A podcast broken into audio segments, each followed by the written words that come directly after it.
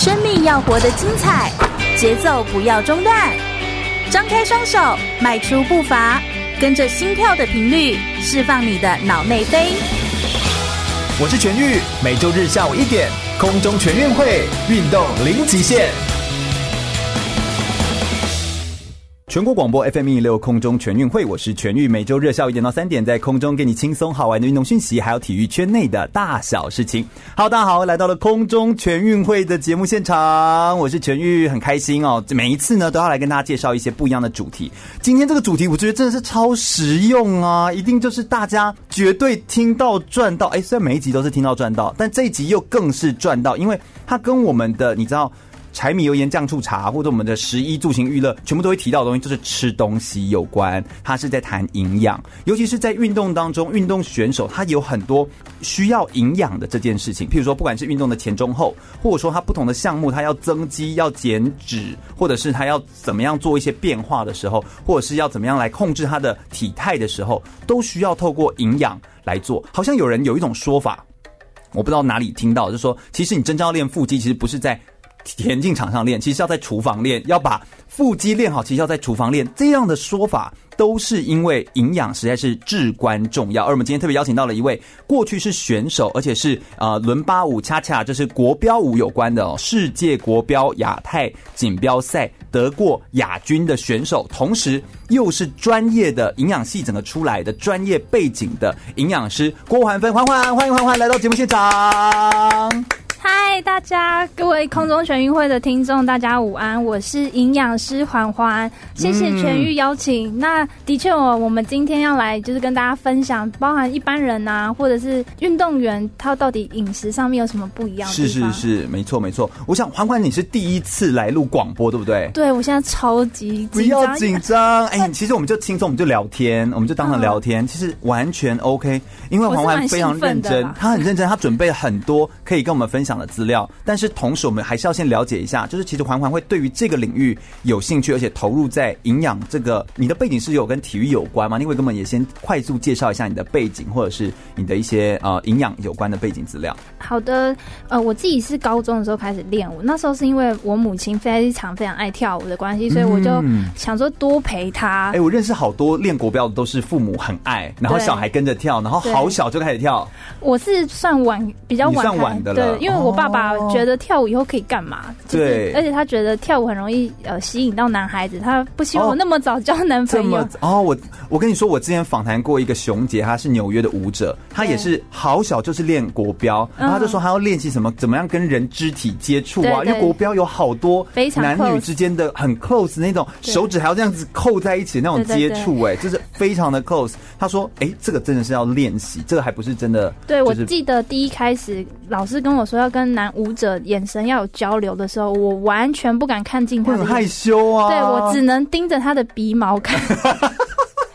这鼻毛也太出来了吧！就是我，我就要找一个我可以放空，然后不会想太多，会有其他情绪影响到我后续的表现的一个东西来盯着看。可是又要看起来像在看他，对对对，所以就盯着他的鼻孔。但是我们通常都是盯眉心吧，对不对？就是眉心这个位置。因为我后来有发现身高的关系，呃，盯眉心就是我身高比较小，所以我往上看的时候很像在斗鸡眼。哦，我懂你意思，难怪你会这样调整。哎，这真的都是很细微，这真的是要接触过才知道。那后来呢？就是为了陪母亲。对，后来就因为老师发现，哎，就是我的线条，因为我的腿比较长，然后手跟就整个肢体很适合去做一对一培训。然后他就问我母亲，他先说服他说，哎，你女儿很适合。所以我后来就。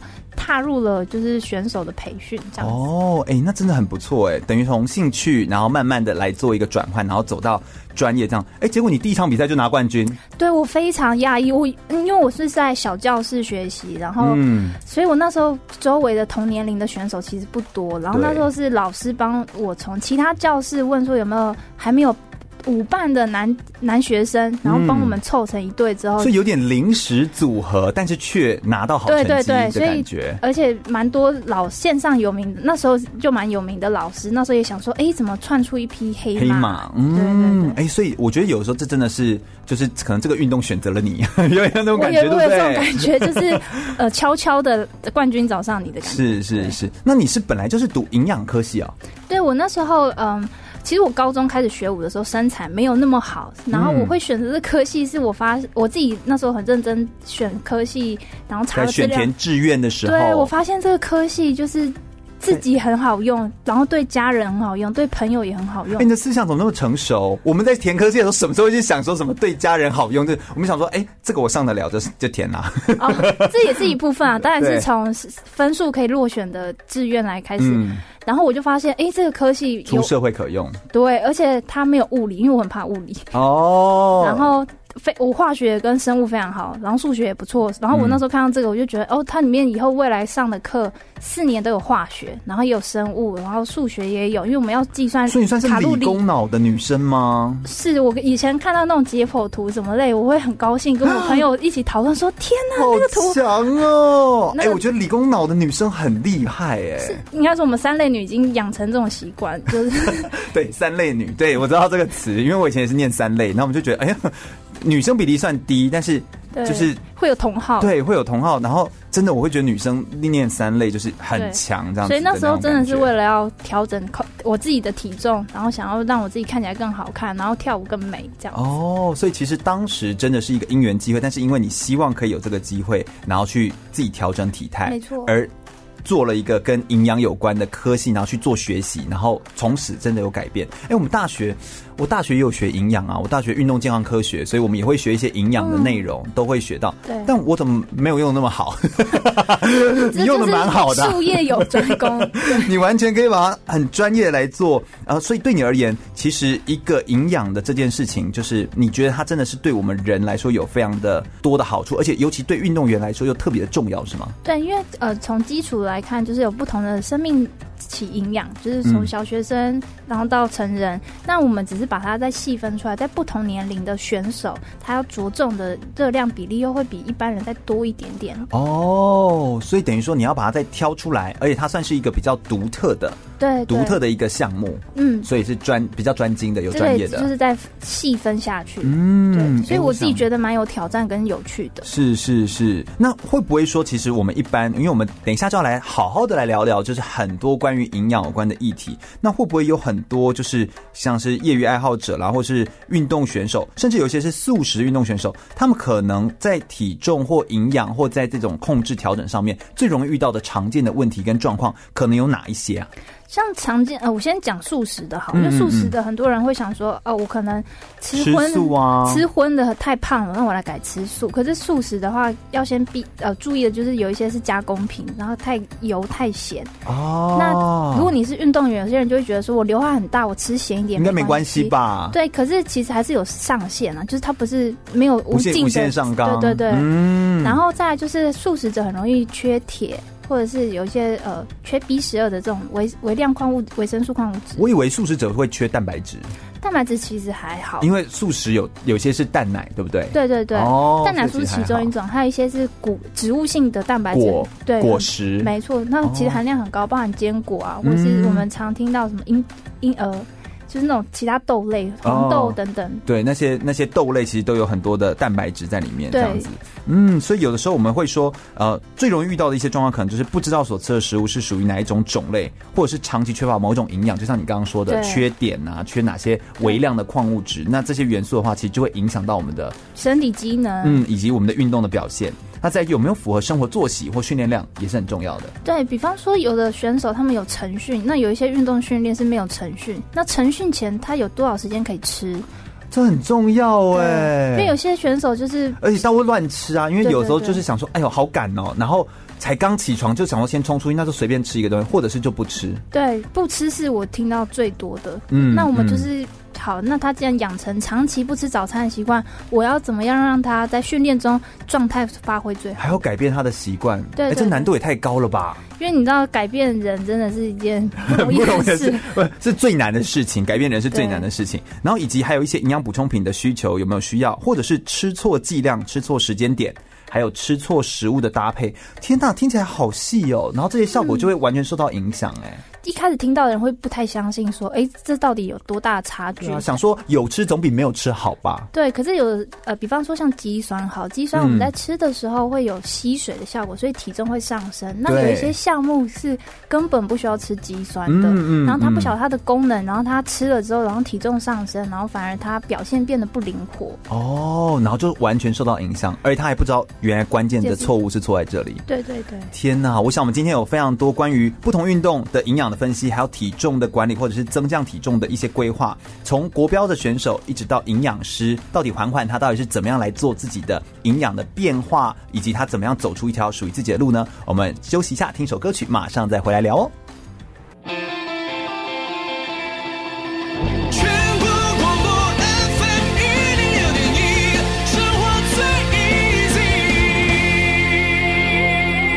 是台湾短跑金牌杨俊翰，您现在收听的是 FM 一零六全国广播全域主持的空中全运会。继续回到全国广播 FM 一零六空中全运会的节目现场，我是全玉。我们今天邀请到的呢是美丽的营养师环环来到我们节目现场，欢迎环环郭环芬。Hello，各位听众，我是营养师环环郭环芬。那我过去是一位国标舞舞者哦。是，哎。环环真的是过去又有跳舞的背景，又来当营养师。哎，我想问一下，有运动的背景来当营养师这件事情有没有一些加分？哈，有，绝对有。嗯，因为我之前有跟澳洲的营养师有稍微交流过，然后他们也有一些也是运动项目出身的。那我们的有一些共同点，比方说，我们非常了解运动员的训练。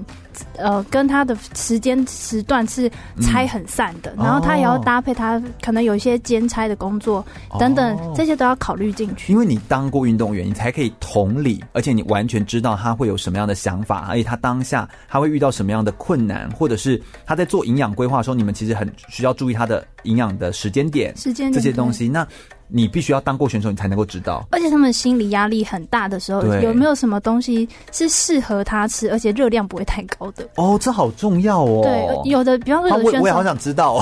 有的选手很喜欢吃泡芙，好了，嗯，那有有没有时间点可以让他吃，然后又不会让他变胖？这多重要啊！就譬如说我好爱吃控霸崩的时候，那我就说，那什么时候我可以吃控霸崩，然后而且不会有任何的问题？对对对。其实有时候知道这种东西，你还可以为自己的满足口腹之欲之外，还可以一样达到你要的那个运动的目标，而且不会影响到。体育表现才是最重要的，对，这是最重要的。所以我觉得，哎，你拥有这样的背景，我觉得能够这样相结合，这真的是一个优势。你有参加过一些什么样的比赛或者是一些赛事吗？以前，以前，嗯，在高中的时候，那时候有参加过长跑，不过就是那一次而已。后来发现长跑不是我的最爱，后来就是跑去呃训练游泳，然后后来觉得游泳有一点无聊，因为后来发现喜欢舞蹈是因为音乐好听，然后可以跟很多人互动，嗯，然后虽然其实更喜欢跟人互动，对对对，哦，然后舞蹈也是你热爱的一件事情，我非。常容易随音乐起舞，包含你现在有背景音乐，我都忍不住想要动一下。对，我有发现你的 tempo 其实可以对在那个拍子上面的，就你的讲话的方式，其实这也很不错。然后你透过运动，然后投入营养，那营养有帮你的运动加分吗？有，当然有，因为我大学的那时候有一个选修课呢，是郭家华老师开的运动营养，嗯、那是我第一次听到这样子的领域，嗯、也开始。你是北师大对不对？呃，那是硕班，我大学的时候是实践大学哦，OK，然后食品营养与保健生技学系，嗯，那时候那个选修课。非常让我有印象深刻，它有包含了运动前、中、后，还有平日三餐要有没有一些小细节？对对对。哦，然后你就觉得说，哇，这样也太实用了吧？因为你自己又有选手的一个经验。对，然后我那时候就是带着我的舞伴，我们两个人一起来吃所谓的运动前、中、后的这个热量的概念。后来感觉如何？就是他一开始不太相信我，然后我先做给他看，嗯、然后他觉得哇，我的体态。整个 level up 之后，他就相信我，然后跟着我一起吃这样子。哦，而且你好像就是除了有这样子的经历，然后你透过呃运动也帮你的营养加分，营养也帮你的运动加分之外，你好像也因此更想要去休息，学更多的种类的运动或更多营养的知识，对不对？对，那时候为了，因为后来发现只有技巧是不够的，就是我要还有爆发力才行。那后来有为了要增加爆发力，就有去练习重训啊，然后或者是稳定我的核心，我去学皮拉提斯或是瑜伽这些其他的项目。哎、嗯欸，说实在啊，一个爱运动的人呢、啊，有时候呃，我应该是这样说，我们广播的听众，如果有人真的是不爱运动，大家就想说，哎、欸，这个体育节目我就听一听哈，然后让我可以了解一下大家的生活作息。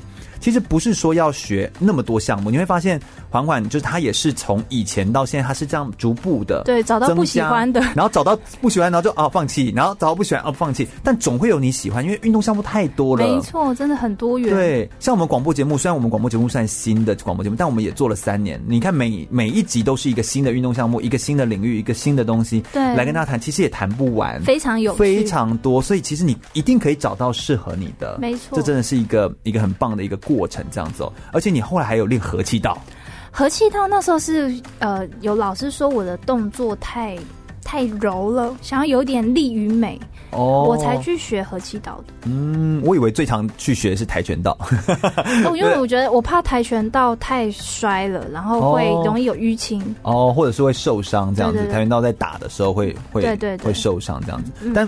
其实我觉得这都是可以让自己的体态更好。你透过运动，然后让自己的身体再做调整，又有营养的搭配，其实是一件很棒的事情。你觉得环环相扣？嗯，环环相扣，对不对？刚好就是你的 你的名字的郭环芬，环环这样子。对。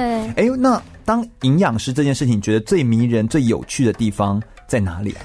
我觉得最迷人的啊，就是可以接触不同领域、不同类型的项目的人，而且包含他来自各行各业的人也是。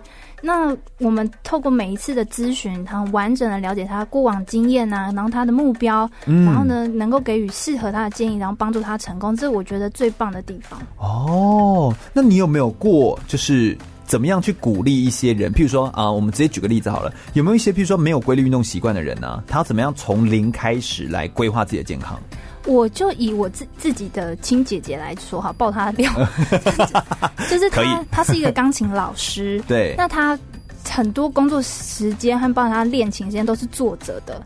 啊，对呀、啊，我跟你说，这不止钢琴老师，所有你看，我们外面办公室，我们大家也都坐着，我们广播也都坐着啊。如果全职的人员的话，嗯，然后我就跟他说，你可以先从你想做的，因为大部分人都会有很多借口，就是不包不包括我只有我姐啦，就是很多人都是。没关系，你就先讲你姐好，这样我们大家就会觉得就是不干我的事，我们就稍微听一下，听别人的八卦。真的，然后他我就说，你先找一个你跟你要好的朋友，对，然后他有自己喜欢的运动，你先跟着他去试看看。哎，我有发现这一点真的很有效。对，就是你自己要去有一个你的好朋友，然后他是一个运动狂，或者是。或者是他是一个刚开始起步的运动热爱者，对，哎，这这样真的会影响到你，真的会一起往好的方面去。对对对对对，但你不要嫌他烦，哈，他是个好人。对，真的真的，而且因为他会呃会回头来关心你说，哎，你上次运动感觉怎么样？还好吗？嗯、然后你就会、嗯、因为他问你，然后你就必须要给他一些 feedback，然后你就会再往下继续迈进。哦，我懂你意思，我懂你意思。那有没有说，嗯，那我再问个问题啊，有没有一些，譬如说，如果你要对外食的人，尤其是外食，是我们现在最常会遇到的。然后有些办公族啊，做事生活的人都是订外食啊。对对。那那外食族的话，有适合的改变的方式吗？有，首先呢。呃，当然要先从自己能做到的，最简单就是照镜子。很多人天天照镜子，可能没有感觉，所以现在很流行自拍，所以才会之前那个十年大挑战哦，有，然后就发现，哎、欸，自己好像跟十年前长得一样的人很少，长得不太一样的人很多。这也是一种检视自己是往好的方面还是往不好的方面的一个途径。嗯、然后再还有一些就是像量体重啊、量腰围。这是我们平常在做一些健检的时候会做的事情，嗯、所以就是要定期的去测量，对对对，衡量，然后你之后再来做运动，你才比较知道你要往哪里去。对，这其实是一个有点像是方向的校正的那种感觉。是的，比方说我们刚刚有提到说办公室或者常常久坐的人下盘会比较稳，哦、那他在一开始做的话，我们就会针对下肢做一个平衡的训练，当做一个、嗯、呃。起点，然后呢？再因为它比较容易成功吗？你的意思是这样吗？是它改善的话比较有感觉。感觉哦，我懂你意思。因为现在人太想要看到一个成果了。我觉得是啊，而且很多时候会让人家很觉得灰心，就是你怎么做都没有结果的感觉。可是如果你是用对方法的话，其实你慢慢减才是能够减长久的。对，比较不容易复胖。嗯，所以你看，这就是观念呐、啊。对。但大部分人就是会有被一些错误的迷思，不要，我才不要管会不会复胖，我就是今天晚上我要穿进这件衣服里，这样类类似这种的那种急促性的。通常前一天完全不吃东西。我之前对，我有听过有些人模特是这样子。嗯，他就为了要塞进这件衣服里面，他就差一点点，对，对对，他就都不吃。或有些人要结婚啦，对不对？对结婚前后就是会做出这样的事情啊。他想说，反正一生一次。没错没错，营养顾问在这一块，呃，婚婚礼市场是蛮大的一个需求，是没错。我们之前就是有配合过那种呃结婚计划，嗯，然后有包含新郎新娘，希望他在婚礼当天的时候看起来跟婚纱是一样美、一样帅这样子。对 对。哎呦，我觉得这真的是考验人性的一件事情，对对，也是一个大考验。可是我们在，因为它是短时间的高目标，所以我们通常的确会给他比较多的饮食上的限制，是会比方说含糖饮料不要喝啊，不要吃炸的啊，什么这些等等。他可能做得到吗？我觉得难度上，嗯，就看他有多想要达成，多想要就是跟照片一样。对，但他如果企图心强烈到就是没有人拦得住他，他就会成功。是是，哎、欸，我觉得我觉得这件事情啊。说到头来，还是跟观念、跟你的企图心、跟你的呃心智的那个目标的设定，其实很有关系。可是就是怕很多人是三分钟热度，所以有营养师的陪伴也有这种好处，就是我们知道他在某一些点的时候是灰心了，我们在旁边鼓励他，把那个火再燃起来，这样子。是，但我觉得大家也很容易会就是呃。你怎么说呢？就是会觉得说别人说这个东西有效，我来试看看啊，没效啊，就是会有这样的感觉。对，所以其实好像也是因人制宜。对，所以营养师，我看有一些运动选手，他们跟营养师的搭配方法就是，他每天都要拍他吃的任何东西，就放进嘴巴的任何东西，都要把它拍下来，然后传给营养师帮他看，然后知道它的分量或比例。所以是不是其实每一个人的呃生活习惯不同，然后或者是呃肠胃状况不同，或各种的条件状况不同，都。要用不一样的方式，所以要完全克制化。其实是没错，就像您说的，就是饮食是一件非常个人化，然后非常私密的一件事。对呀、啊，因为有些人会觉得说，哎，这个东西说不定我不用告诉营养师，可是他可能吃下去，可能就毁了。对对对。确实会有这样子，而且是连运动员都会。对，他有时候就会觉得说，这没差吧，我不用拍啦，这样子就是很常见，就会漏漏掉拍，或者是他刻意的漏掉。所以我们会在一些比较常见的一些评估的方式，我们会用问问句问的时候，他的一些反应，我们可以判断说就很有经验了，然后就会判断说，嗯、哦，他一定有偷吃。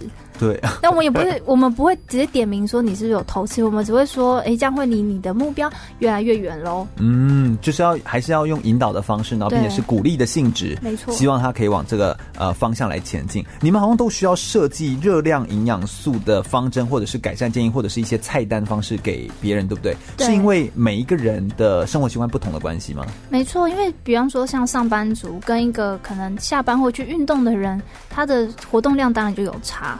那他有些人就会想说啊，我就是吃少一点，我去运动就会瘦。这是其实呃最简单来说，的确是这样没错。可是吃多少才不会让你掉头发啊，或者是苍白、虚弱、感冒、生病等等？但就是要非常有技巧的去调整。哦，那等于都不一样哎，对不对？对，像男生跟女生就是有性别差异，然后呃同一个性别都有身高高的跟身高矮的，嗯，对，然后也会有差异。那等于说我们没办法说，因为譬如说听一个节目的说法，或者是像我们广播这样来介绍，因为毕竟这太多种了，对，或者说是听一个呃一本书的介绍，就说我就可以照着这个做，其实还是要问专业的人士，哎，才不会绕了远路，然后。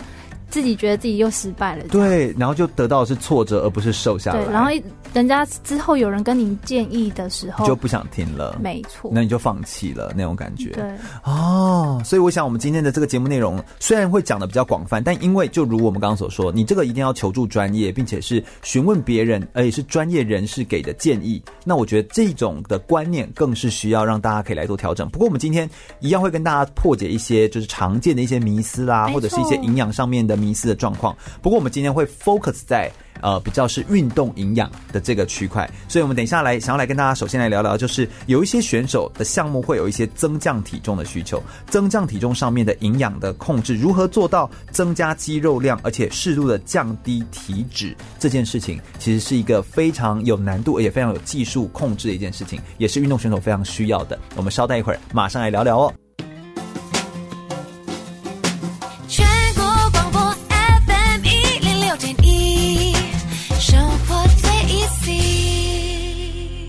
我是奥运体操选手李志凯。您现在收听的是 FM 一零六全国广播全域主持的。空中全运会，继续回到全国广播 FM 一六空中全运会的节目现场，我是全玉。我们今天聊到的呢是关于运动的营养这件事情哦。不同的项目就有不同的运动员的营养分析，或者是增加体重，或者是呃就是增肌减脂这样子的体重管理上面的规划跟议题哦。我们今天特别邀请到的呢是郭环芬环环营养师来到我们的节目现场，他也是很多公司哦的营养顾问，那来跟我们做一些。不管是一般人或者是运动选手的这个营养的一些处方的建议，但是特别要强调，我们今天是主要在 focus 在跟运动有关的运动营养的主题。那我们首先马上就要来问到了，有很多的项目的选手，比如说拔河啦、呃拳击啦、跆拳道啦、脚力这些呃项目，他们有时候都会需要先过磅，就是要先呃过体重，然后还有量级的分级的制度，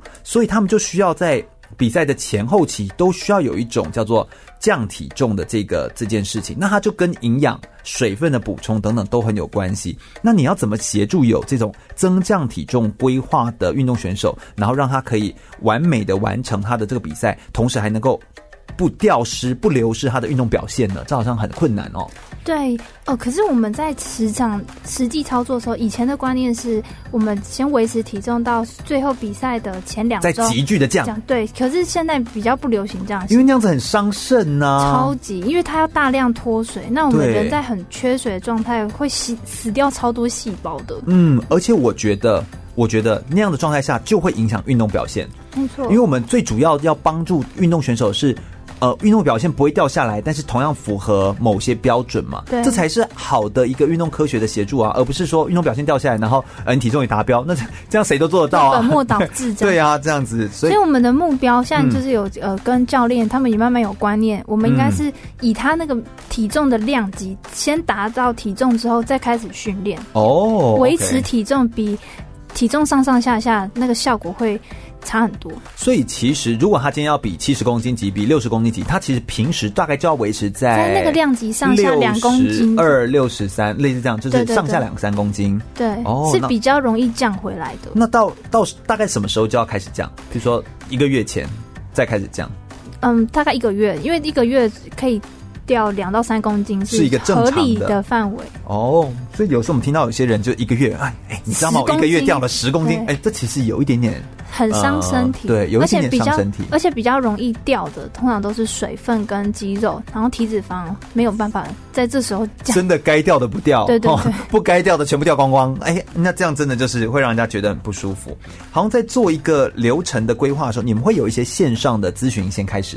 对，我们会呃先有意愿的人会来跟我们约时间，那我们会给他一些简单的呃基本资料建立之后。到现场之后，我们会问他一些简单的初步筛选的问题，嗯，那我们更了解他，比方他原生家庭营造出来的饮食生活习惯啊，或是生活作息等等。嗯，为什么要了解他的原生家庭营造出来的饮食生活习惯？比方说，有一些家庭他早餐一定要配饮料才能够吃早餐，那有一些人是可以单吃早餐就可以的人。哦，那这两个你在给的建议就会不一样。对，因为有你叫一个长期，比方说他吃了三十年早餐都要配一杯饮料的人，突然叫他不要，要他会觉得你在挑战他，他会不想要，他会不相信你，他觉得你不专业，或他也会觉得你不够尊重他。对，哦，去颠覆了他原本的习惯，等于是否定了他爸爸或妈妈那里的一呃承袭的观念。那那你要怎么给他建议？因为确实你希望他如果糖分要变得更少的话。就会先请他把他附近有的菜单给我们看，然后选择里面比较好的项目，让他先从里面去做挑选。嗯，或者请他可以先把某些饮料就是变成哎。诶无糖类的，无糖类的，对或者是嘛，就是一样给他喝，但是就是说做一些变化，没错，总之就是要慢慢的，一定要是循序渐进。哦，哎，这个好人性哈，就是我是说，你不能违反人性，就你不能突然间跟他冲突，没错，因为他会非常的反弹，那你就后面所有事情都没办法进行了。嗯，好像还有人会说，就是呃，有的时候会有一些。有些人肠胃就不好，就不好吸收消化一些食物。对，那这个时候也好像也会遇到很严重的状况。比方说，他们现在要呃，像健美好了，他们要增肌，嗯、然后那他如果消化道功能不好，我们再给他吃再多的营养，再多再营养再好的食物都没有用，对他都会拉肚子，然后拉掉。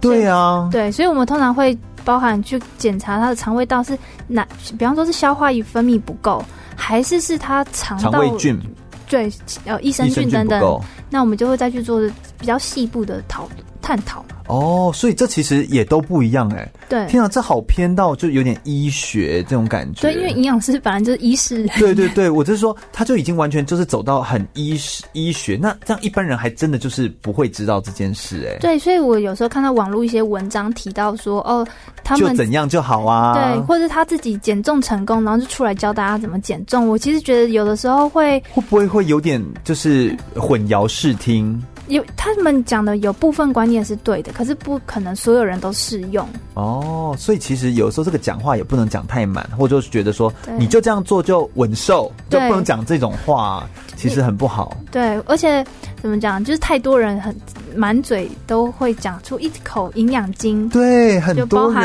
呃街坊邻居啊、同学啊、主管，就没话聊的时候都会聊，哎、嗯嗯，你怎么吃啊？怎么什么之类。是是是，譬如说坊间我们有时候也很常听到有些人就是。他其实就是稍微知道一些名词，什么 DGI 啊、生酮饮食啊，类似这样子，然后就会想要，哎，就会说我我其实也懂营养，然后就想要来讲一些东西。那这些迷思，我们又应该怎么判断哪些方法、哪些的营养观念才是正确的？举例来说，刚刚有提到的那个 DGI 高 GI 好了，很多人会一开始选择食物是不晓得它是淀粉类，哦、那我们把它。教会说哪些食物是淀粉类之后，我们再细分说哪一些是高 GI，哪一些低 GI。比方说，常见低 GI 就是像呃。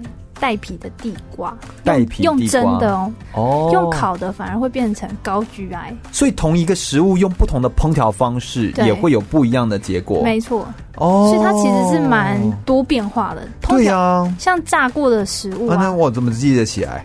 所以这才是我们的专业。对呀，所以我觉得啦，最简单就是就问环环。对，欢迎 大家来找我。我我的意思就是说，像运动员也是一样，他们在吃东西的时候，他们真的也是都不知道。他们就是拍起来，然后给营养师，营养说：“你这个下一次不能吃。”然后他就哦，然后就就不吃。我看他们有些时候都是这样子。有一些比较呃个性比较皮的选手，我们会讲话比较直接一点。那如果他是很自律的选手，我们通常会让他以后可以自己判断。对对对。哎、欸，其实我觉得自己判断是最重要，但是自己判断就是比较花时间。你的前期要投入一些时间去了解、去理解那个过程跟原理原则，对不对？对。所以你才会说，呃，要了解一个食物到底是。高 GI 高升糖指数还是低升糖指数的食物，它其实你要先了解它的到底作用这件事情的原理原则是什么，然后再看你的目的是什么，才选定对的食物。所以而不是。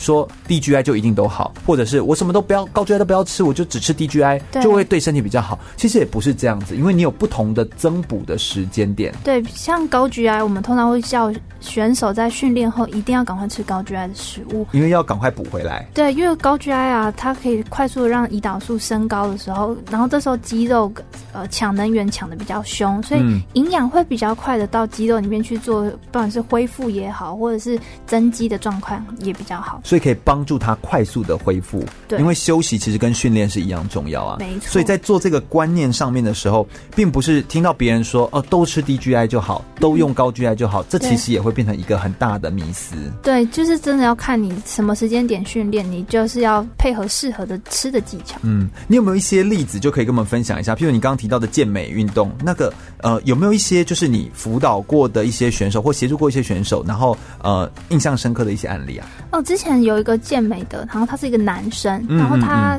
刚好有带矫正器，嗯嗯嗯，所以有一些比较坚硬的肉类啊，或者是鸡胸肉，他就没办法咀嚼，因为他觉得要清牙齿很麻烦，所以我们就会适度的搭配一些商业产品，像乳清啊，或者一些高蛋白的粉，就比较快速的可以帮助他，就在吃的时候就也比较方便来吃，对，才不会他想吃然后不能吃，然后体重上不去，增加肌肉效果，然后就放弃，对，然后很沮丧这样。虽然他后来的比赛。成绩没有很好，可是他发现就是，哎，饮食控制是很有趣的这件事，嗯，我觉得我也蛮有成就感。是，就是其实你会透过饮食这件事情会了解你自己。像我现在在练铁人三项这个运动，然后我就会觉得，哎，我自己在跑，然后在运动过程当中，我就会开始要去理解怎么补充，因为毕竟它是一个长时间的运动，对，非常长，非常长的时间。那你就会发现，哎，在这个长时间当中，你就会缺乏能量。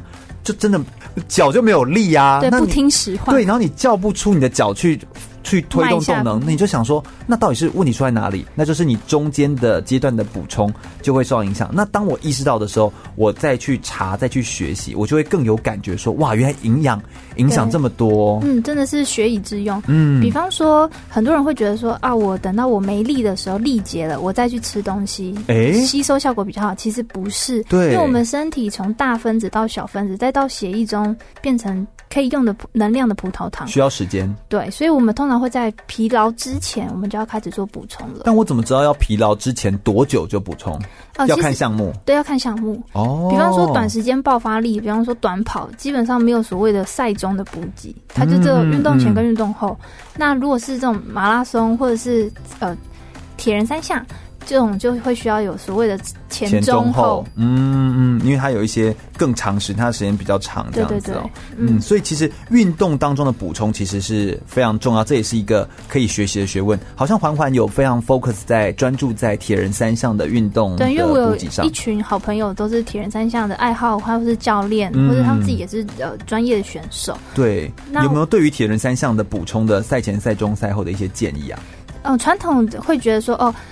我只要在赛前那一个礼拜，我们做好肝糖超补就好了。哦，很多人会这么说。对，可是，在事前其实要达到一个降体脂的动作，你身体比较轻盈，然后我们的体脂利用率好，也可以帮助我们在赛中的时候的体呃体脂肪的利用能够跑更久。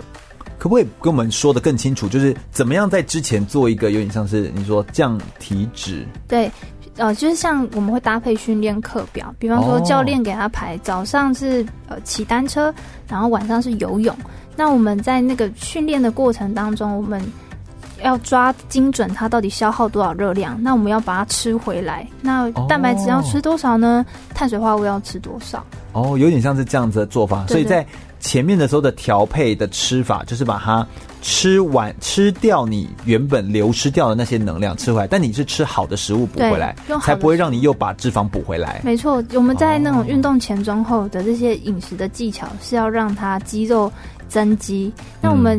呃，一旦有肌肉量增加，我们的基础代谢率就会变好，那就会有更好的体脂肪下降利用的效果。是，我想我们刚刚也用到了非常多的名词哦，就是比如说基础代谢率啦、体脂肪啦，或者说是就是利用率啊、利用效率啊。那其实最重要的有一个核心观念，会不会就比较像是你消耗掉多少能量，你就要补多少的东西的能量？譬如说可能是代谢的那个能量，对，补多少回来，所以你消耗多少。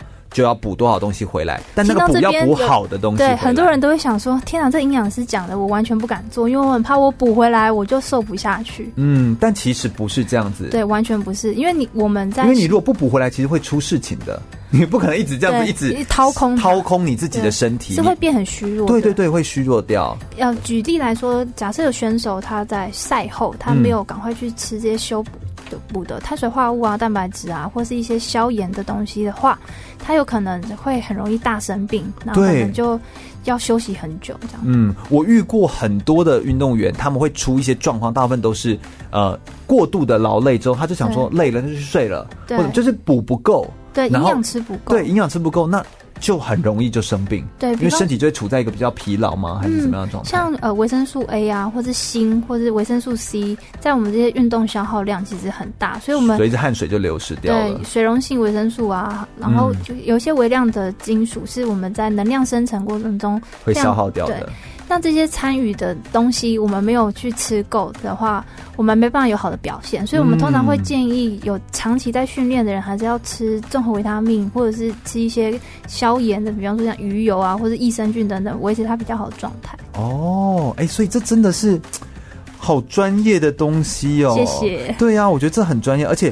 这真的就是要好好的问，才知道说，哎，应该要怎么吃，怎么来补这样子。对。那以铁人三项选手来说，他的前中后应该怎么补，或应该怎么做才能比较好？以及啊，我们坊间还有哪些错误的一些观念跟迷思需要被矫正呢？我们稍微休息一下，等一下再来继续补充关于铁人三项运动的赛前、赛中、赛后的营养知识哦。全国广播 FM 一零六点一，生活最。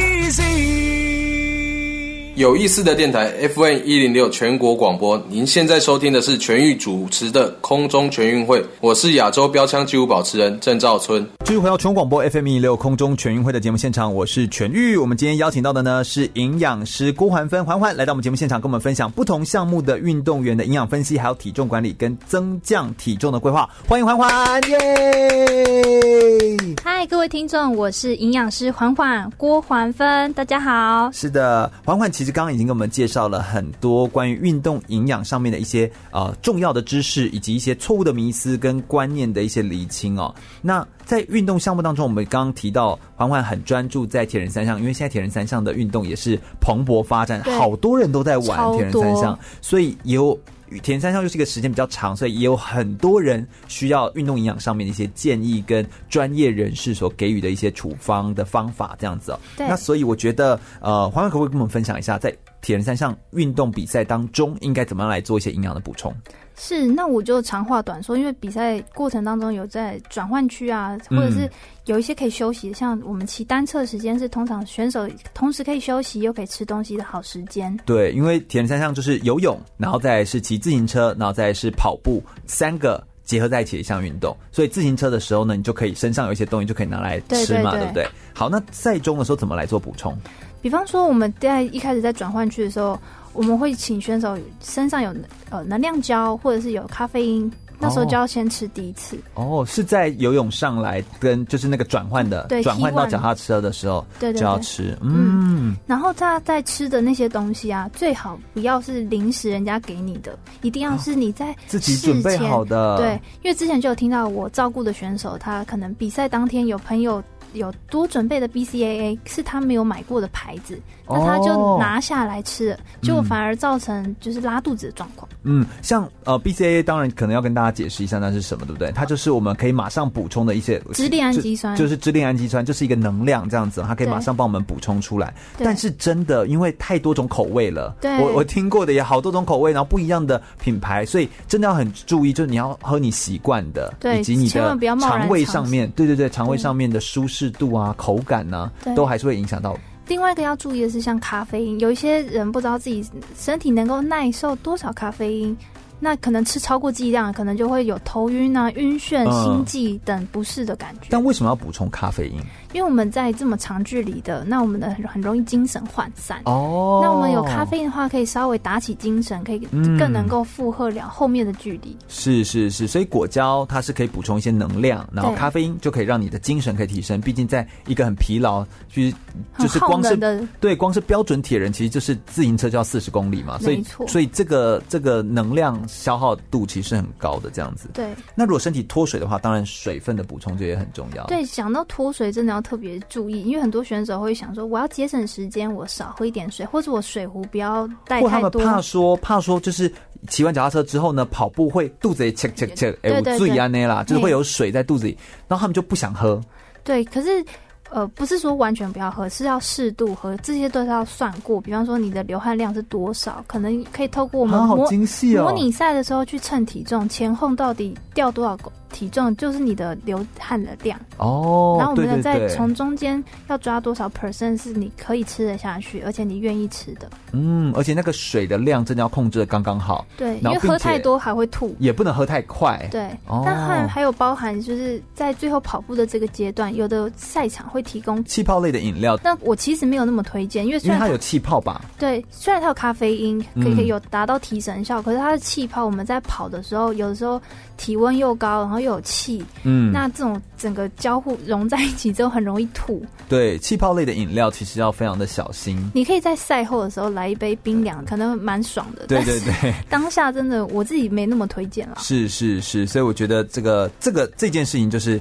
呃，气泡类的饮料就是建议在吃的时候都要吃一些没气泡的，然后水分上面的补充也都是一样。呃，直接吃盐吧，因为很多人会选择喝水不喝运动饮料，其实这个观念要颠覆一下。其实我们有一些维微量矿物质的时候，我们身体保水率的效果是比较会更好。毕竟我们的细胞它其实是有一定的那个电解质电解质的平衡，嗯，所以这件事情其实是重要的。所以在吃东西的时候的补充上面，也会造成我们之后的恢复。还有一个很重要，最近很常在讨论说，我到底是要喝常温水还是要喝冰水？冰水哦，对耶，这个好像也都有差别。对，我们在非常高温的环境，像。很多赛事都是在夏天入夏或是入秋的时候，嗯、那个时候还是很高温，或者是你在运动中也是会在身体也是处在一个很热的状态，一直在动。所以我们通常会建议要透过这些喝这些冰凉的饮品。冰凉是多冰？就是比你体温低。低那我们有科学实验室建议大概是七度 C 到十度 C，或者有一些碎冰块的都可以哦，这样可以让我们的核心温度赶快降下来。那我们比较不会有太多的细胞因为高温的关系受损。哦，所以这其实也都会，你看这些微微的调整，尤其像在呃，为什么要做这些很微小？你会觉得说何必那么的在意这些小细节呢？但就像骑脚踏车一样，你的每一个踏踏步或每跑步的每一步。如果都调整那个零点零零零零零几，就是调整那一点点，累积起来就会变成很大很多很多，所以它就是一个有点像是我们说呃原子习惯嘛。最近就是有一些很知名的一些书也都会在做这些介绍。其实它就是很微小的习惯的累积，就会产生很巨大的改变这样子。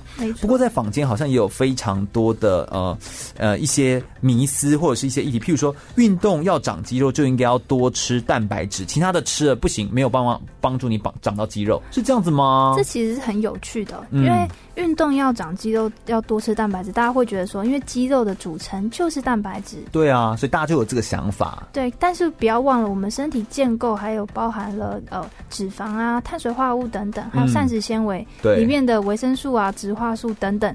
那我们在吃的时候，比方说，假设我们先分成两类，有一些类的人是增加活动量，但不算称不上运动。对，只单吃蛋白质的话。多吃的部分还是会变成体脂肪累积在身上，所以他以为他吃蛋白质波代剂，结果就增加很多脂肪。对，就是因为不小心吃过量，嗯、他以为他的运动量可能有达到一百分，但其实可能没有，对，可能只有十分。啊，我们大部分都是这样子，就是像我骑完那个脚踏车的那个基地台，就是我们在模拟训练的那个台子，在骑脚踏车在训练的时候，骑完下午说啊。怎么卡路里？就是看一下手机，卡路里怎么才降？就是才才掉这样子？那不就是一个汉堡就补回来，或者三个汉堡就回来了吗？对就突然觉得，就是有种人生很悲情的那种感觉。可是其实通常在运动后，其实汉堡是可以吃的哦。嗯，所以很多选手我们通常会说，你喜欢吃的东西可以放在训练后赶快吃。哦，因为你在训练后刚好是一个身体需要马上补充回来，尤其是可能是高 GI 的食物，我们也是可以马上补充回来。所以汉堡的面包体啊，还有它的肉，嗯、呃，虽然有一些些油脂，但是我觉得那些都是合理的范围。嗯，所以那其实是可以吃的，所以你可以把握在这个时间点上面去吃你想吃的，满足你口腹之欲，对，而且还不会造成你体重的太大的负担跟负担。哦，所以这其实是一件。非常有意思的事情，我觉得非常值得来讨论。在你担任营养师的过程当中，因为你要陪伴很多运动员，就像我们刚在聊，你会发现聊起来其实很复杂，而且呃细节很多，然后有好多要注意的事项。你不但要注意他的呃前后的运动习惯，运动当中不同项目的时候又会产生一些呃不一样的变化，然后运动时间的长短，对营养介入的时间点都会有太多的变因在其中，所以要完全的克制化。所以会不会在担任营养师过程当中，其实也会遇到很多的挫折，可不可以跟我们分享一些你遇到一些挫折或困难的挑战的点？说没有挫折是骗人的，所以、嗯、呃，我当然很快会调整我自己的心情。对，我目前有印象的，其实说真的不多。那印象最深刻的是我有一个个案。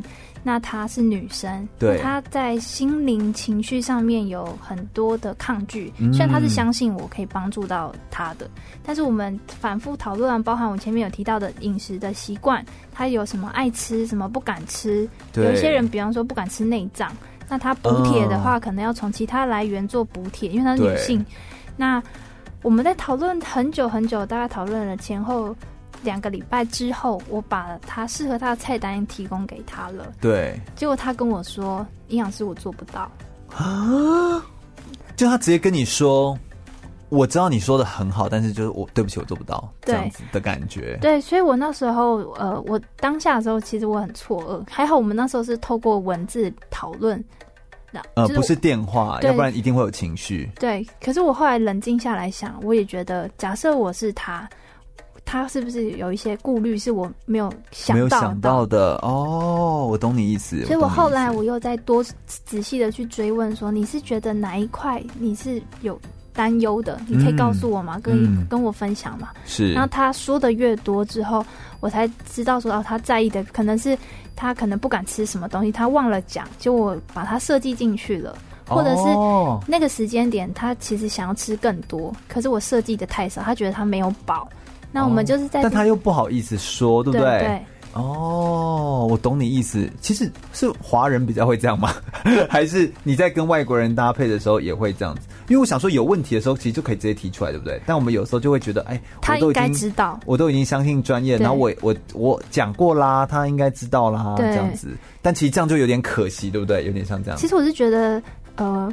他们可以把他们所想的完整的告诉我们，我们可以节省很多讨论的时间，嗯、而且我在在仔细在追问的时候，可以延伸他原本所顾虑的部分，再往下做更细的探讨。嗯，也可以有更深的挖掘，然后可以讨论出更多的内容，说不定可以更帮助到他。没错，没错。嗯，所以我觉得其实有的时候，呃，在照顾一个一个人，就是这真的是一个很全面而且很细腻的一件事情。所以我觉得当营养师好像要是一个很细心的人，哈。对，呃，而且要很正能量，因为你一定会遇到个案，一定是有状况的人才会来找你。对，因为他们会常常会觉得他一定是走投无路了，才能才必须要来找营养师。就像我们生病才会看医生那种感觉。对，他一定会，他很多人都有这种感觉，会觉得说我就是没有方法，我没有别的解决方案，没有别的选择了，我只好来找你。可是其实我们不是。来挑战你的，我们是来协助你，我们是你的最好的伙伴。嗯，是跟你一起建立一个好的生活习惯、好的状态，让你达到你要的目标。所以我觉得营养师的这个专业是需要被肯定。那同时他们在做的事情也是非常有价值的。我们再稍微休息一下，我们大家聊聊哦，就是如果你要控制三餐的饮食的规划的话，在我们一般来说的。基本的这个三餐的规划应该要怎么规划才会比较好？以及我们最后如果运动选手在受伤时期的时候，受伤伤病的前后又有哪些营养的补充跟规划，其实是非常重要的观念呢？稍微休息一下，马上再回来哟。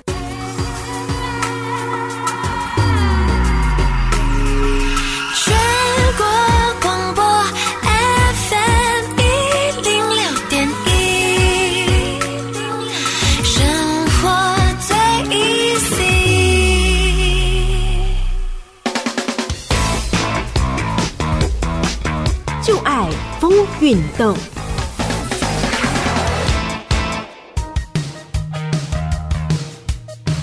运动营养学指的是对于能够影响运动表现的营养与饮食所做的研究。从饮食的种类与数量，到像是维他命、矿物质等营养素的摄取，也有对于人体物质，像是碳水化合物、蛋白质以及脂肪等等所进行的分析。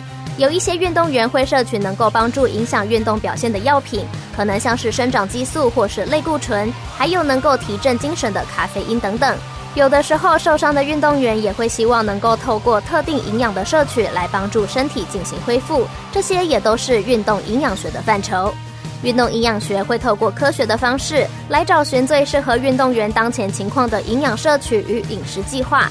并根据想要达到的目标以及运动的种类，像是有氧运动或是无氧运动，运动员的性别、体重、身高等等因素，再配合上训练状况、运动前、中、后等不同的时期，甚至同一天中的不同时间，也会有不同的摄取计划。举例来说，如果目标是铁人三项竞赛，那在比赛前两周可能就会进入训练减量期，饮食摄取也会同步减少，并在赛前一周补充肌肉中的肝糖。在比赛的过程中，也要注意补充能量，定时补给，而不是等到有饥饿感才进食。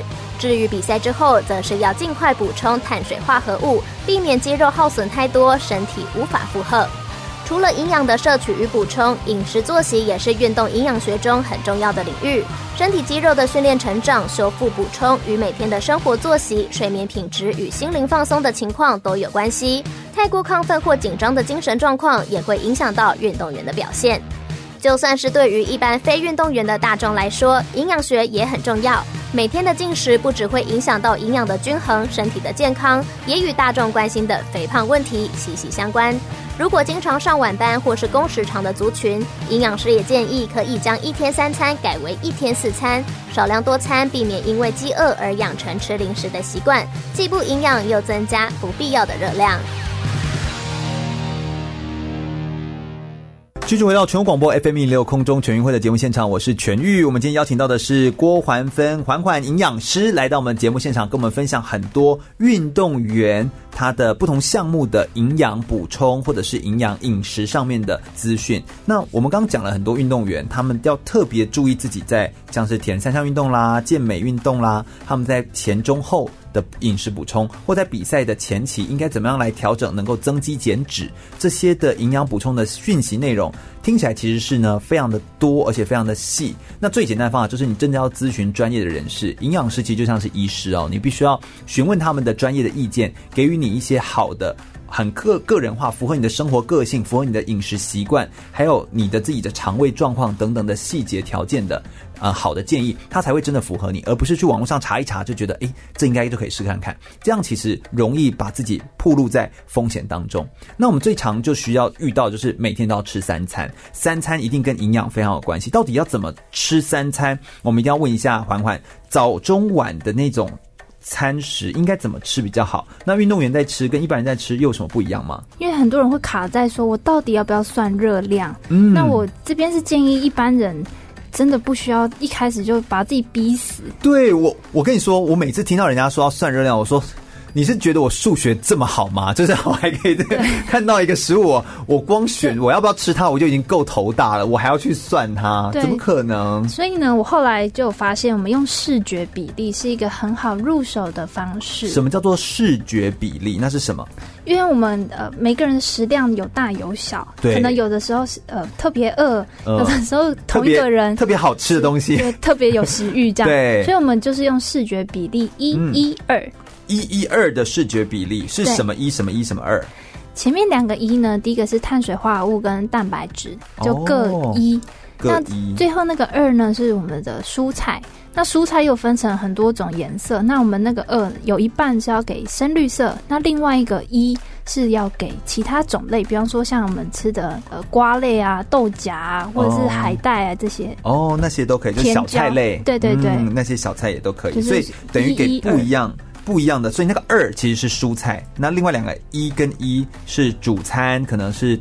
碳水化合物，然后跟蛋白质，对，这样子的比例。那那个比例就是我眼睛看起来多多，对，视觉的，对。哦，那比方说我们有的人喜欢吃生菜沙拉，嗯、那个二啊就可以放心放大胆的吃。哦，我懂你意思，因为生菜沙拉的话，那个肉的比例一定是比较蛋白质比例就是一点点嘛，在最上面而已。然后刚好那个沙拉的量是有达到那个二二的。哦，我懂你意思，在视觉上面只要能够看起来是这样子，其实是蛮好的这样子。对，而且就可以随时随地随着你的心。心情，你的食欲大小做一个浮动的调整。那我问题，这男女生都一样吗？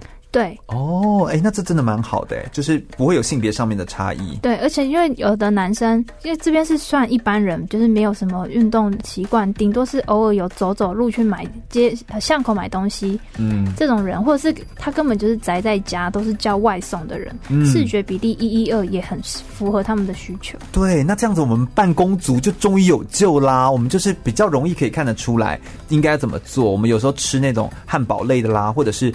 有面包，大面包夹着东西这样来吃的话，可能那个比例上面就可能要在蔬菜要再多一点的，这样一看起来。你终于抓到重点，对，太棒了，我完全抓到了。我觉得，哎哎哎，这样学很快哎，你就觉得哦，一看就说，嗯，不行，这个蔬菜太少。我觉得应该大部分都是蔬菜太少吧，好像也蛮好抓重点的。对对对。那热量分配上面有什么样的作息上面的建议，或者依照男女，或依照你的工作上面各有不同吗？是，那举例来说，大部分的人还是呃工时大概就是呃。八个小时为主，那你难免会有一些人会有兼差，晚上还有其他的工作。哦，对。那这种人，我会建议他把，比方说以男生好了，可能要吃一千八百大卡，我们就把它分成四餐除以四。哦，所以不是吃三餐，吃四餐。因为他晚上还有其他工作，如果都不让他吃东西，他的状态一定不好。我有问题，营养师，请说。就是我很容易会思，我常常在思考这件事情，就是。有的时候我们因为工作没办法在十二点吃午餐，在六点吃晚餐，这有关系吗？我一定要在那个时间点吗？还是我可以我知道，如果四餐的话，我就觉得四餐的话，那就那就一定时间点一定会一定会不太一样嘛。我需要在那个时间点吗？还是我饿了，或者是我觉得什么时候再吃？还是我要还是我还是要固定？只是我可以，比如说我都固定两点吃，或者是七点吃这样。呃，刚刚有讲到，其实是不同的面向。嗯，如果你的生活形态是很规律的，就是你都是在两点两点吃或七点吃，是很长期规律的。对身体来说，它已经养成新的生理时钟，这样就 OK。可是如果你是常常今天一下很早吃，一下很晚吃，而且或者是你有比较多外务工作或业务性质类的人，对这种我会比较担心一点，因为这种人的身体的节律性会没有像一般人这么好。那该怎么吃？要像是这样的人，我会建议他呃挑选呃。不要绝对不要吃小饼干，因为小饼干的油脂量比碳水化合物量还高啊！但我刚刚第一时间想到就是小饼干呢，你知道为什么吗？因为它就好携带，你饿了就会补充一下。还好在台湾的便利商店真的是真的是太便利了，它就是便利商店，所以去便利商店买，对，饿了去买。比方说饭团就会又会小饼干好，来的好，因为它外面有海苔，算是蔬菜，然后里面又有好的碳水化合物，因为现在还有什么。呃，藜麦饭啊，或者是其他养生饭，嗯，或者是紫米饭团，然后里面还有包一些呃酸菜啊，或者是肉类，这些都是好的来源，就比你吃一个碳碳水化合物加油脂的饼干好。嗯，吃饭团其实是一个不错的一个选择。总之就是你想办法去选择到一一二类似这样的比例，然后让你不管你是外食族或各种的，呃，不管你是什么族啦哈，就是你就是想办法吃到一一二这样的比例，让自己。呃，不管是吃三餐或四餐，可以有一个这样的调整，其实是。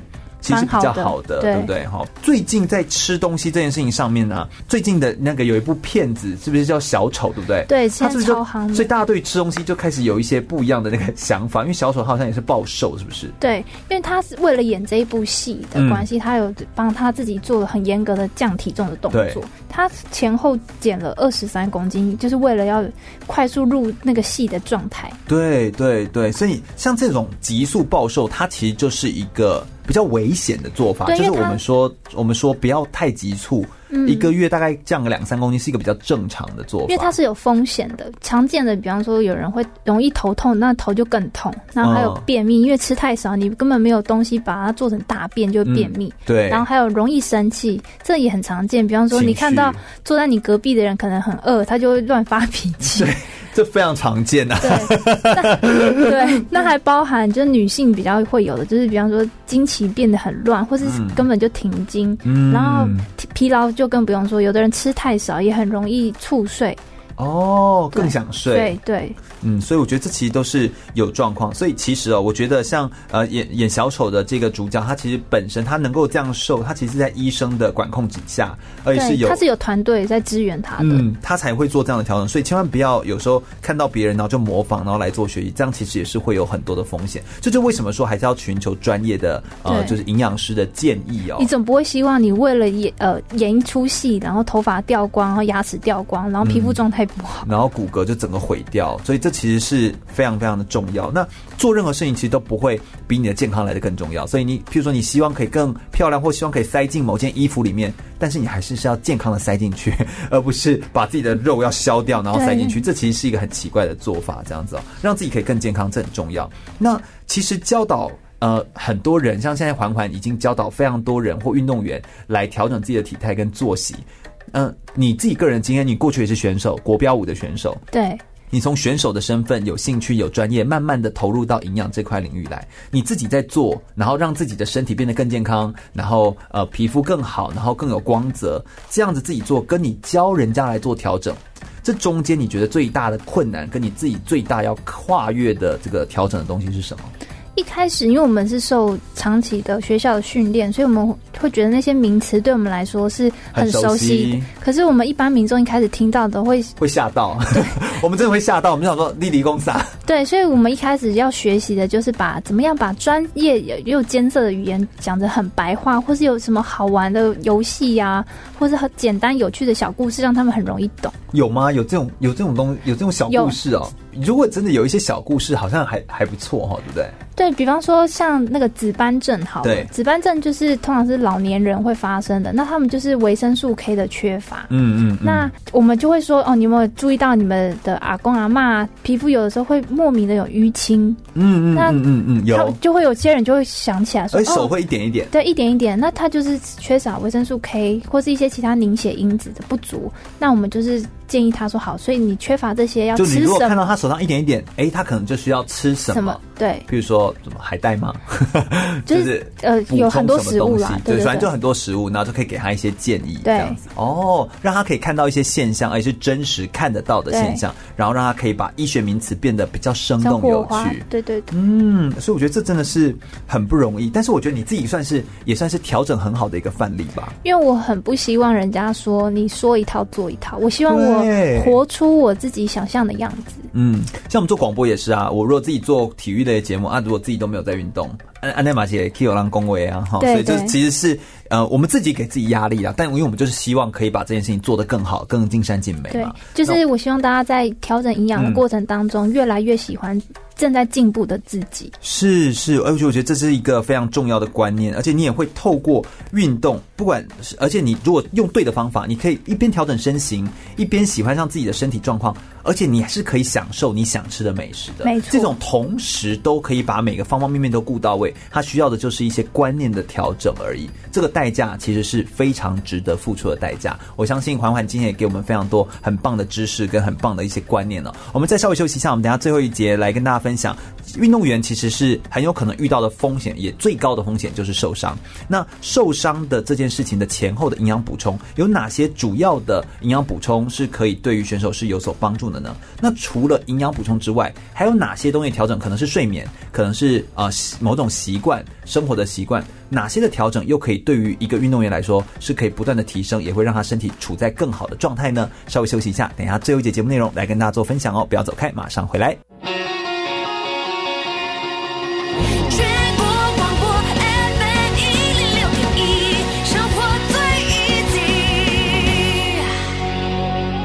我是奥运游泳选手杨金贵，您现在收听的是 FM 一零六全国广播，由全域主持的空中全运会。继续回到全广播 FM 一零六空中全运会的节目现场，我是全域。我们今天非常开心，可以邀请到郭环芬环环营养师，也是营养顾问，来到我们空中全运会的节目现场，为非常多在空中热爱体育又希望可以活得健康有自信的所有的听众朋友们，来做一些跟营养有关的解答哦。那我们刚刚聊了很多，不管是运动项目也好，或者是怎么运动参与三餐的饮食，或者是一些迷思营养上面的迷思等等的观念。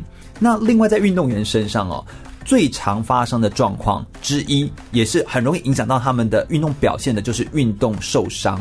那当他们运动受伤的时候，受伤的前、受伤之后要回到运动场上的时候，不只只有在医疗的介入。那个营养的补充，怎么让他身体可以快速修复？我们都知道休息跟训练是同等重要嘛，让身体可以快速的修复，甚至是睡眠这些的影响层面，其实是不是都很大啊？对不对？缓缓。对，举例来说，就像我们在赛前为什么会有运动营养的诞生？嗯、一方面是要弥补，就是运动禁药现在很蓬勃的在禁止，禁止。对，嗯、那我们在营养这一块呢，就可以避免运动员单靠意志力去撑过他的比赛。哦。因为他的体力是可以负荷的了，可以完成的。嗯嗯，所以这就是运动营养为什么这么现在很多单位都有开这些相关的课程。是是是，我觉得很多的计划的目的就是为了让我们到最后，当遇到比赛状况或一些突发状况的时候，我们只有在处理意外，而所有的东西都已经被你好好的规划、妥善的处理跟安置好了。其实运动营养它其实就是让你的运动的表现可以处在一个稳定的状态，对，才能够发挥练习的水准，嗯，让你可以发挥出应有的表现的水准。其实营养是非常重要。有没有一些建议跟一些方法，在伤病的恢复的前后，或者是受伤的前后？当我们在生病的时候，表示身体的那个部位在发炎的状态，发炎，对，红肿、热痛等等，那我们就需要相关的足够的碳水化合物跟蛋白质，帮助我们的伤口愈合。哦，那，那同。同时，我们要注意维生素跟矿物质补充。举例来说，嗯，像假设他肠胃消化道不好，那可能他是不是要吃益生菌？哪一种益生菌他能够吃？嗯，或者他所以不是乱吃，不是说哦，那你这样就要吃益生菌，你就哦好，那就随便去买一个。对，这样的做法其实都是很危险的。我们还是会筛选一些呃比较有保证的产品。嗯，那还有其他像是常见的维生素 B 群、维生素 A 跟 C。像维生素 A 举例来说，好，它是跟我们上皮细胞的完整度有密切的关系，因为我们身体到处都是细胞，嗯，所以有维生素 A 跟维生素 C，维生素 C 又跟胶原的合成很有关系。我们伤口在重建的时候，维生素 C 跟胶原蛋白还有矿物质锌，嗯，这些都是非常密切相关的。是，所以这些东西组合在一起，才可以让你的身体做一个比较好的补充跟修复，让你的身体的细胞可以活起来，然后就可以快速把你的这个呃这个受伤的伤病修复好也好，或者是把一些病痛的东西要代谢掉也好，这其实都是一个很重要的供应。没有好的东西供应给你，你就没办法盖出一栋好的房子啊！所以那个原料就是营养，它其实是一件很重要的事情。那营养好像跟运动，我们刚刚一直说到运动营养，运动营养，运动跟营养还有一个很密切的搭配。但是休息好像也很重要，对不对？对，假设我们没有好的睡眠，其实也跟我们吃的很有关系。假设我们吃，比方说咖啡因摄取太多，我们交感神经非常的亢奋，嗯、也会影响到我们后续的睡眠的状态。所以咖啡因要怎么样吃？呃，我们在多久之前要让它代谢完毕，才不会影响到睡眠？这是其中一种。另外一种的话，就是他可能肾上腺素很亢奋，那他没有吃一些相关的维生素 C 或是 Q10 这种帮助他能量合成的，是他缺乏，那身体就会积极的想要找能源。这种时候，我们也会处在一个比较焦虑的状态，是也会影响到睡眠品质。再加上我们现在的人划手机，然后生活上面其实很忙碌，你一直要回很多讯息，其实一直到你睡觉的前一刻都在划。对，那其实你的身体就像你刚刚说，处在一个。呃，亢奋，很焦虑，然后身体焦虑，对，真的很容易影响睡眠。但是你白天又喝咖啡因，晚上你觉得影响睡眠，又想说我一定得睡，又吞一颗安眠药，这样子一直长久下去，就会让自己的身体处在一个一直在摆荡，很高压，很压力很大。对，其实身体这样子该怎么办？哈，其实我们这可以用营养去调整吗？营养的辅助只有一部分，最重要的还是要让他了解他自己的身体的状态。嗯，有呃。我们比较医学的名字叫做病视感。嗯，那我们先了解自己有这样子的状态之后，才有机会被改变。因为有些人不觉得他这样子是有问题的。对，我们这时候给他任何的建议，他会听不进去。是病视感是生病的病，知识的是，感觉的感。所以你要有生病，意识到你生病的感觉。你要知道你已经生病了。那如果你一直觉得我没病啊，我没病，就很像喝醉酒的人都说我没醉 哦，我没醉啊，这种感觉的话，那。那就很难介入，没错，就是不管说是再专业的内容，或是对你再好的内容，都没办法介入。那我觉得运动员也是一样，尤其运动员他在追求呃极致的运动表现的时候，有的时候真的听不下去。那但是他有时候又会觉得运动员呃就是医生，然后跟运动员之间的对话就会是运动员觉得医生不了解他，他会说你不知道我就是要为了这一个奖牌对拼多久吗？这个时候你要怎么办？这是好常见的状况哦，运动员很。有时候他就说：“我就是努力这么久，就是为了这个。你一定要让我马上上场，类似那种感觉。”呃，还是要看他当下的状态好或不好。嗯。那他如果真的不好，我们会问他：他假设拼完这一次没有以后怎么办？所以这样，当他决定权还是在他手上。是，如果他真的硬是要这么做，当然我们也不能够，我们要全力 support。对，我们当然还是支持他。但是这就很像我们在做生涯规划或运动员的辅导也是一样，我们就是我们会支持你做你要做的决定，但是这个决定你必须要确定你能够承担你做决定后的这些代价。对，我们好处跟坏处都会全盘告诉他。嗯，讲到生涯规划这件事情，我觉得就要聊聊环环你自己个人的生涯规划。你对于自己。当营养师这个角色，你其实转换的，我觉得你转换的非常的好诶，而且你把这两个角色平衡的也很好。你自己对自己未来有什么样的期待，以及如果有一些人未来也想要像你一样，从运动的角度转换到营养的话，你也会给什么样的建议？你可不可以都跟我们分享一下？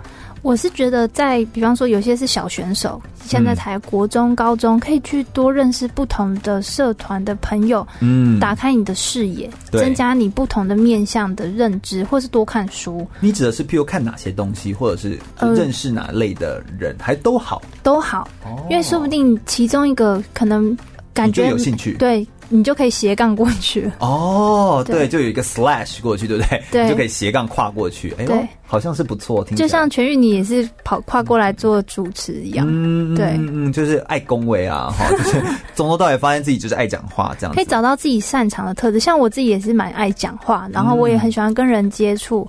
嗯然后我也发现吃东西很重要，我就是找这样子相关的有什么呢？然后我就发现，哎，营养师很适合我。嗯，对。所以其实我觉得环环哦，跟我在做工作的选择有点像，就是我们不是让工作，就是我们去选工作，我们是让工作来选我们。就我们是让工作去贴合我们的个性，而不是把我塞进一个工作该有的个性底下，因为这样子其实会活得比较辛苦。所以我们是有点倒过来，在当时的选择上面，你是比较像是这样子来做思考的。对，就慢慢筛选掉不要的，然后看剩下的哪一些是你有兴趣的，再往更深的去探索。嗯，然后也都要多做一些尝试去试看看这样子。对，你对自己未来还有什么样的期待啊？我希望我的最大的宏愿就是，我希望所有人。在想到吃的的第一件事情，会想到要问营养师。哎，为什么这件事情你觉得非常的困难，而且变成你所谓的宏愿？因为很多人都会觉得啊，我这个上网查就好了，或是我早上听，可能他信任的主管，或是他信赖的一个对象跟他讲了一个观念，他就买单。或者是就是新闻又在说什么什么什么，然后某个东西就会突然被销售一空。对，可是那些东西或是方法可能不见得适合你，所以我还是觉得，我希望有一天大家想到吃的时候，不是问医生，或是突然斜杠过来想要当懂营养的人士。就是我希望他大家来问的是营养师。对，其实这件事情它表现出来的其实是一个人对于不管是知识上面的取得的尊重，或者说是尊重专业这件事情的一个观念上的转换跟跟调整，这其实是一个很大幅度的调整。我相信各行各业都有相同的心声，就是他希望他们被看见、被尊重。嗯、其实营养师也就像是一个医生，他其实就是医师。那你怎么样可以站在一个尊重医师专业的角度上面，对于营养的这个专业内容给予肯定，然后并且真的是把你真的心中的需求，就像你在看病的时候，你不会藏一个藏一个，这样医生怎么帮你开药？所以你在讲话的时候，你要把你的需求都告诉营养师，你才能够更。找到贴合你、属于你的、专属你的营养的。处理的方式或生活调整的方式，对，没错。当然，如果你的目标跟你现在实际状况落差太大的话，我们还是会理性的告诉你，你现在只能循序渐进，嗯，或只能做些什么事情，对对对，才不会本末倒置，然后身体反而受了损伤，然后把身体搞坏了。对，嗯。但是我们今天非常开心，就是可以跟环环聊这么多，而且我觉得这都是我好有兴趣的主题哦。不管说是不同项目的营养分析啦、体重管理或增降体重的控制，那以及呃环环他自己。自己从一个选手的身份、国标舞的这个老师、教学舞者的身份，转换到营养师的这个过程，其实都有非常多精彩的内容。非常谢谢环环跟我们。谢谢全玉，也希望大家喜欢今天的分享。是是是，我觉得我自己个人听得很开心啊，我相信大家应该是吧，跟我一样很开心。空中全会是一档专门在介绍体育类的文教的体育节目，我们会介绍很多的运动项目，邀请不一样专长的运动选手来到节目现场，来跟大家做一些呃交流跟分享。同时，我们会邀请像环环这样子专业。的人士，好，我们也有邀请运动科学啦专家，来跟我们做一些运动科学的介绍，或是营养相关内容的介绍。如果大家对空中全运会节目内容有兴趣的话，欢迎可以上脸书来搜寻“空中全运会”，注意“全”是一个草在一个安全的“全”哦。空中全运会，我们每周日的下午一点到三点在空中等你喽，拜拜，拜拜。